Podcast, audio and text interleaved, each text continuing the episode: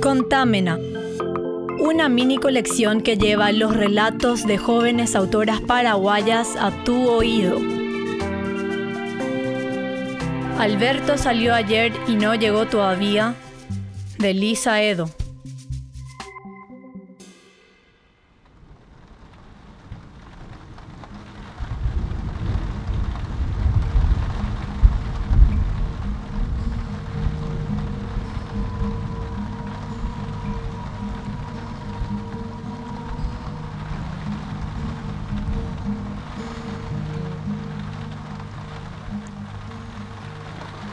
Juan evoca dos rostros que persisten en su memoria. Uno de expresión surcada de primerizas arrugas y el otro de gesto detenido en una imagen en blanco y negro. Piensa que su tía ya lo sabía. Yo quiero creer que dentro de ella solo había una esperanza oceánica, que no pensaba nada. Pudieron haber pasado tantas cosas, pero ninguna como la que ocurrió. Puedo hasta pensar varios posibles Albertos, pero ninguno el que Juan recuerda y su tía conoce muy bien. Alberto salió ayer y no llegó todavía. Las lágrimas sumergían esa piel labrada bajo el implacable sol de las entrañas del campo paraguayo. Juan se acuerda de que su mamá abrazó a su tía como nunca antes. Me pregunté si en ese momento ya había ocurrido todo.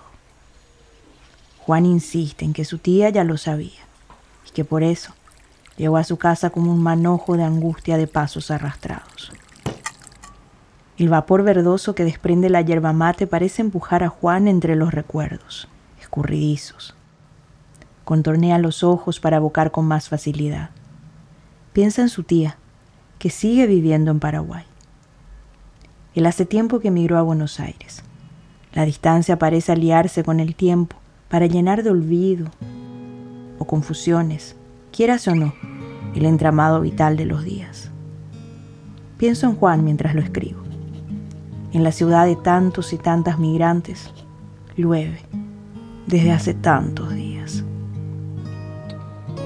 Alberto, de 21 años, estudiante de formación docente, salió ayer y no llegó todavía. Los policías miraron con una risita apenas disimulada a la tía de Juan. Estaban seguros de que Alberto andaba de putas nomás por ahí. ¿El brasilero ya volvió? Tampoco. Hm. Los policías primero se codearon entre ellos y mucho después recién tomaron la denuncia. Ese día también llovía. El cielo quizás ya lo sabía. ¿O fue la tormenta? Lo cierto es que si no hubiera llovido como llovió, Alberto se hubiese tomado el colectivo que siempre pasaba por medio de esa nada verde. Pero ese día llovió tanto que Alberto no se hubiera ido. Alberto y su madrina esperaban el colectivo desde hace horas, casi empapados. Amaba y se me... La lluvia no concedió ni un solo instante para ver el cielo negro. Mañana rindo, Maina. Su madrina tenía sobre el regazo la vianda de siempre. La mochila, envuelta en una bolsa de plástico, descansaba sobre el de Alberto. Los mocasines estaban rojos de barro. La estación de servicios estaba casi vacía. El campo inmenso escondido debajo de los trazos gruesos de agua que caían sin respiro. Alberto era igualito a su mamá. Que en paz descanse. La tía de Juan suspiró. La manta espesa de lluvia fue iluminada por dos faroles que se apagaron bajo el agujereado techo. No era el colectivo esperado, sino el camión del brasilero. La tía de Juan lo conocía. Alberto solo había oído que él vivía campo abajo. La carrocería del camión estaba repleta de rollos de árboles, atados unos a otros, agarrados unos a otros, mojados las raíces ausentes. Un relámpago quebró de luz el horizonte emborronado. El azar acomodó sus piezas invisibles. El brasilero bajó con un cigarrillo apretado entre los labios aún secos. Tenía frío. Alberto lo miró. El chico de la estación salió para atenderlo. Los dos se saludaron como amigos. El paraguayo comenzó a cargar el tanque. Llovía también hacia Brasil. Juan se acuerda de que el brasilero ya cultivaba soja y que su familia tampoco sabía dónde estaba ni qué pasó con él. Y también recuerda que sus tierras siempre estaban atestadas de muñones de árboles y que antes su campo fue un bosque inmenso. A la policía ese detalle, el último, no le importó nada. Sí solo la parte que el brasilero y su camión tampoco volvieron del domingo.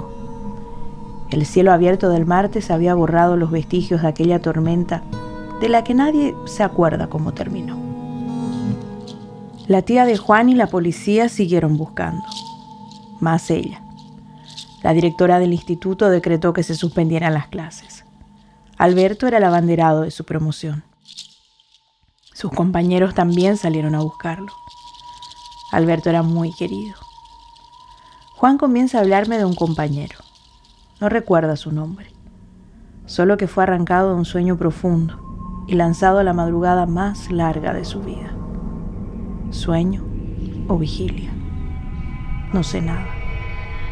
Solo imagino que fue uno del que no había que preocuparse que se diluyese de la mente al despertar. Los perros habrán aullado muy cerca de ese corazón que latía cada vez más acelerado. El miedo le habrá aquietado los ojos bajo los tensos párpados. Juan y yo pensamos en el amanecer de esa noche eterna, donde la única esperanza habría sido que lo onírico solo se tejiera en el universo de los sueños. Y nada más. Alberto miraba la lluvia como queriendo encantarla en luces, ruido, y después en un colectivo que lo llevaría hasta la ciudad donde, desde hace tres años, alquilaba una piecita en una residencia para estudiantes. Apretó la bolsa con la mochila adentro. Su madrina lo miró callada. Alberto vio como el brasilero charlaba algo con el paraguayo. El humo se deshizo rápidamente bajo las filtraciones constantes. Su madrina se levantó. Alberto la miró extrañado. Ella se acercó al brasilero y le habló por primera vez desde que son vecinos. Después miró a Alberto. Ella sintió. Él sonrió aliviado. Pero ella ni fue tentada a hacerlo. Alberto se levantó y caminó hacia ellos. Extendió tímidamente la mano derecha al brasilero. Se saludaron como desconocidos. Alberto tomó de las manos de su madrina la comida. Seguía lloviendo sin pausa. Alberto pensó algo y su madrina le mostró una bolsa de hule arrugada que sacó del bolsillo del vestido. Él sonrió y la abrazó tanto, pero tanto, el brasilero tuvo que bocinarle desde adentro del camión. A lo poco, Alberto y el brasilero desaparecieron bajo la tormenta interminable. La madrina santiguó con los dedos el aire acuoso. El otro rostro que Juan recuerda es el que apareció en un diario. No voy ni quiero llenar el hueco que en él perdura. Solo pienso en los tantos otros rostros que cuando niña ese mismo periódico arrojó ante mis ojos, innecesariamente y de una manera que el horror adquiriese cuerpo o lo perdiera. Me acuerdo como no quería ni tocar esas páginas en blanco y negro, así como cuando visité un cementerio por primera vez. Hice todo para que las tumbas no me rozasen mientras me movía entre ellas. Al salir, me sacudí hasta las suelas de los zapatos. Acá en Buenos Aires dejó de llover. Juan me habla de cuando encontraron a Alberto y al brasilero un 16 de septiembre. Casi primavera, pensé. La policía no encontró nada hasta que llegó el compañero con su sueño, o pesadilla. Pregunto si no fue una premonición, pero cuando éste lo soñó ya todo había ocurrido. ¿Por qué Alberto no eligió a su madrina u otra persona? Juan no sabe contestar. No es necesario que lo haga. Pensé en su tía. Sus hijos de sangre no dejaron que fuera. Su corazón no estaba para llegar al lugar. El camión estaba a pocos kilómetros de ahí con la carrocería casi despojada, solo con alguna que otra corteza todavía húmeda, escondida debajo de la soga que fue cortada con algo parecido a un cortaplumas. La vianda al lado de la mochila, envuelta aún en bolsa sobre el asiento del copiloto, ambas casi intactas. Solo la comida ya despedía un olor fétido que invadió la atmósfera del camión. El polvo seco se había vuelto piel otra vez. Alberto y el brasilero aparecieron donde él le dijo a su compañero. Ambos estaban en el monte hondo, donde a nadie se lo hubiese imaginado buscar. Uno muy cerca del otro, con las caras hundidas en la tierra roja, con un tiro en la nuca cada uno. Juan insistió que su primo aún tenía la cadena de oro en el cuello y el dinero en el bolsillo.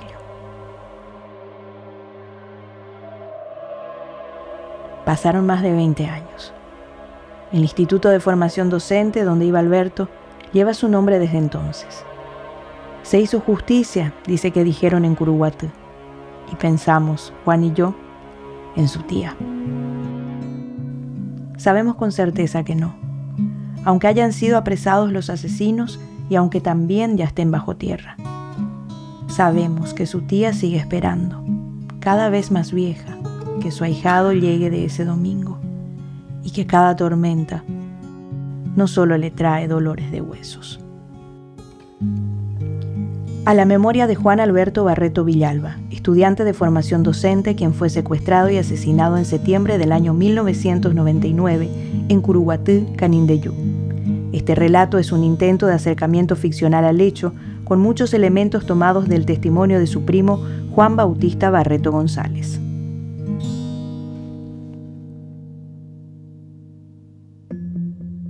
Alberto salió ayer y no llegó todavía es un relato escrito por Lisa Edo. Las voces son de Aline Moscato y Alexis Amarilla.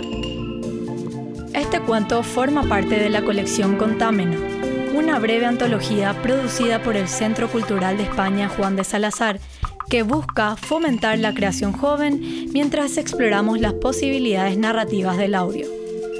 Fue elegido por un jurado conformado por las escritoras Estela Silvera, Giselle Caputo, Luz Aldívar y Shirley Villalba.